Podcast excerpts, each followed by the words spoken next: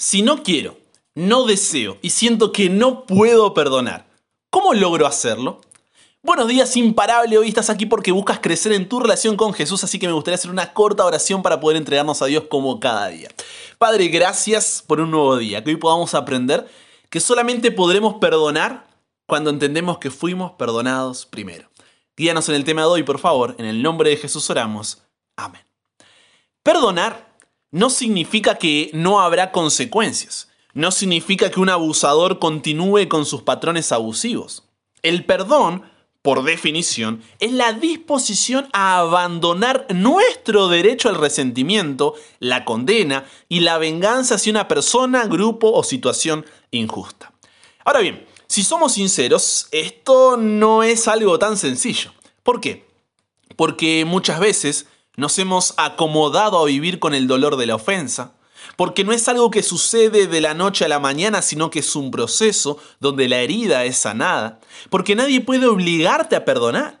Esto debe ser un deseo intencional que surja de tu parte. Pero, ¿sabes qué? Si continuamos con esa ira, amargura, resentimiento y odio, estos causarán un peor dolor que el que nos causó la persona, el grupo de personas o la situación. ¿Qué hacer entonces si, como decíamos al comienzo, no lo quiero, no lo deseo y siento que no puedo perdonar? Pedro se le acercó a Jesús diciendo, ¿cuántas veces perdonará mi hermano que peque contra mí? ¿Hasta siete? A lo que Jesús le dijo, no te digo hasta siete, sino aún hasta setenta veces siete. Pedro quedó con una cara de, mm, Jesús, no te estoy siguiendo, no, no te estoy entendiendo. Y si creo que entendí, ¿cómo es eso siquiera posible? Y aunque no había dicho una sola palabra, Jesús entendió su rostro. Así que se sentó a su lado y abrazándolo le explicó en Mateo 18:23 en adelante diciendo, el reino de los cielos, Pedro, es semejante a un rey. Un rey que quiso hacer cuentas con sus siervos. Y comenzando ahí a hacer cuentas, le fue presentado uno que le debía 10.000 talentos. Para que tengas una idea, 10.000 talentos era equivalente al sueldo de 10.000 personas durante 20 años. En otras palabras, era una deuda imposible de pagar. Entonces, versículo 25 dice, a este, como no pudo pagar, ordenó su señor venderle y a su mujer e hijos y todo lo que tenía para que se le pagase la deuda. Entonces aquel siervo postrado le suplicaba diciendo, Señor, ten paciencia conmigo y yo te lo pagaré todo. El Señor de aquel siervo, dice el versículo 27, movido a misericordia, le soltó y le perdonó la deuda.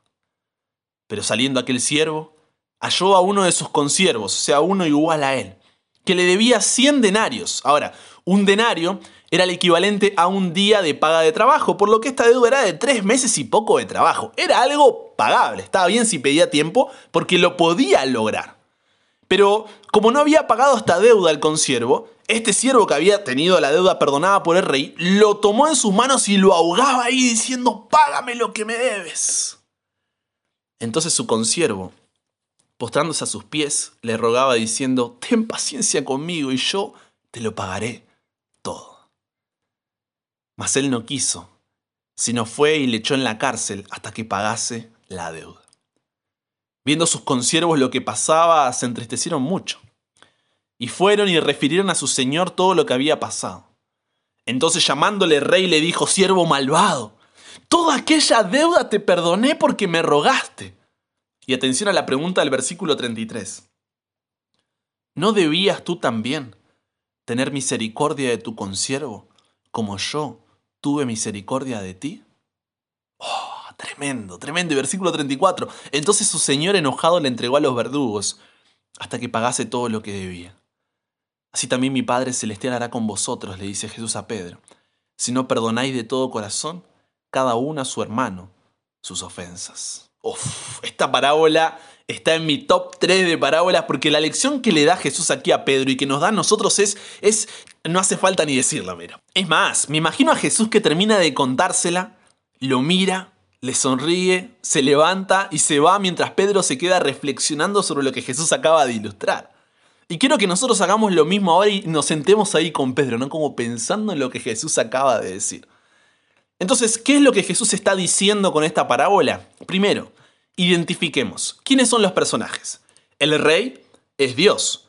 El siervo que le debe 10.000 talentos somos nosotros. Y el consiervo que nos debe a nosotros 100 denarios es nuestro prójimo. Es uno igual a nosotros. Puede ser alguien de tu familia, tu trabajo, la universidad, la iglesia, la calle o incluso un desconocido. Ahora, en segundo lugar, una vez identificados los personajes, la pregunta es, ¿qué tenemos todos en común? Y la respuesta es que todos somos deudores. Y aquí está la clave más difícil del perdón. Reconocer que todos somos deudores. Romanos 3, 10 y 23 dice, no hay justo ni aun uno, por cuanto todos pecaron y están destituidos de la gloria de Dios. Y esa deuda que tenemos con el Rey, no importa cuánto esfuerzo, disciplina, determinación y obras tengas, no importa cuántas reglas y normas cumplas, no importa si vives a la altura de los estándares, es una deuda que no puedes pagar por ti mismo. Y es una deuda que nos pone a todos en la misma condición, separados de Dios. Tanto al mentiroso como al ladrón, al envidioso como al adúltero, al infiel como al abusador, al rencoroso como al iracundo. Hasta que no dejes de lado tu orgullo y reconozcas que eres pecador, será difícil perdonar a alguien porque crees que tú eres mejor que el otro. Entonces, reaccionamos como el siervo de la historia. Y a pesar de que nuestra deuda impagable fue perdonada, no podemos perdonar porque creemos que somos mejores que el otro. ¿Es duro lo que estoy diciendo? totalmente. Esa, esa resistencia que estás sintiendo ahí en el pecho es el orgullo diciendo, no, yo no soy como ellos. Ellos son malas personas, yo jamás haría eso, no sabes lo que me hicieron. Y todo tipo de respuestas que el orgullo da. ¿Cómo hacer entonces para vencer ese orgullo? Viviendo cada día en la presencia de Dios. Porque solamente delante de aquel que es santo puedes ver tu pecaminosidad. ¿Recuerdas lo que sucedió con Pedro cuando Jesús lo llamó? ¿Cuál fue la respuesta de Pedro? Apártate de mí, porque soy pecador. Porque eso es lo que sucede cuando estamos delante de la presencia de Dios. Entonces, en contra de tu orgullo, di conmigo ahora en voz alta, soy pecador. No soy mejor que nadie. Vamos, estamos delante de Dios ahora y vemos a este rey que tanto nos perdonó, deja el orgullo de lado y repite, soy pecador, no soy mejor que nadie. Ahora, lo tercero que tenemos que identificar es, mira la pregunta que nos hace el rey cuando ve que no pudimos perdonar a nuestro consiervo. Versículo 33 dice, ¿no debías tú también tener misericordia de tu consiervo? De ese familiar, de ese jefe, de ese compañero del trabajo, ese amigo de la universidad, esa relación amorosa, ese desconocido, esa persona en la calle, esa persona online. ¿No debías tú también tener misericordia de tu consiervo como yo tuve misericordia de ti? Solamente quieres, deseas y puedes perdonar cuando comprendes cuánto has sido perdonado primero. Cuando experimentamos la realidad del perdón inmerecido de Dios, podremos comenzar a soltar la ira, el odio, el resentimiento, la amargura y el deseo de venganza, para así poder perdonar. Porque préstame tus oídos. Perdonamos no porque los demás lo merezcan, sino porque fuimos perdonados primero por Dios y porque nosotros mismos lo necesitamos. Anota eso, por favor, para que no te lo olvides. Perdonamos no porque los demás lo merezcan, sino porque fuimos perdonados primero por Dios y porque nosotros mismos lo necesitamos. Puedes seguir siendo guiado por la ira y el resentimiento por lo que sucedió, pero esto es incompatible con el amor de Dios y Él no te podrá bendecir, no porque Él no quiera, sino porque tú no se lo permites. Y terminarás siendo esclavo de tu pasado como podría haberle sucedido a José. O puedes tomar la misma decisión que José, soltar toda esa carga y así poder levantar tus brazos al cielo pidiendo la ayuda de Dios para poder perdonar. De manera que Dios pueda bendecir tu vida y darte esa libertad que tanto deseas, como sucedió con José. Así que hoy recuerda, perdonamos no porque los demás lo merezcan, sino porque fuimos perdonados primero por Dios y porque nosotros mismos lo necesitamos. Solo puedes lograr esto si cada día lo comienzas con Dios. No hay otra forma.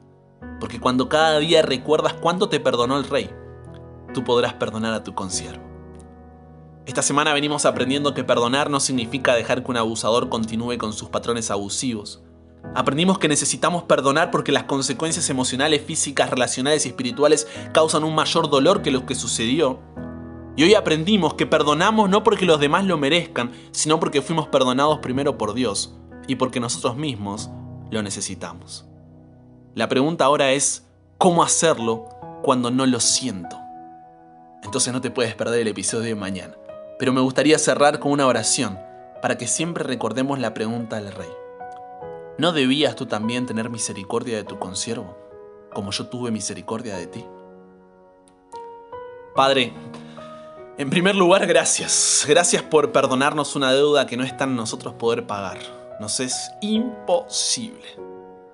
Gracias por tu amor y misericordia que se renueva cada mañana. Ayúdanos a dejar de lado nuestro orgullo, Dios, a vivir en tu presencia para reconocer que somos pecadores, que no somos mejores que nadie y que todos necesitamos tu gracia.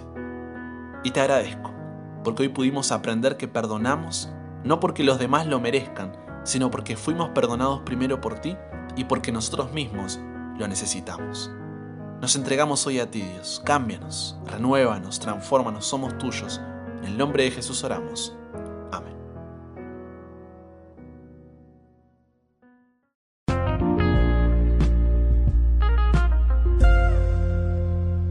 Estoy muy contento de haber compartido estos minutos contigo. Ya te fui diciendo que toda la semana va a estar tremenda. Mi nombre es Brian Chalá. Sígueme en Instagram como arroba chalabrian para que juntos sigamos creciendo nuestra relación con Dios. Para que nunca pares de aprender, nunca pares de crecer. ¿Por qué? Porque hasta el cielo no paramos.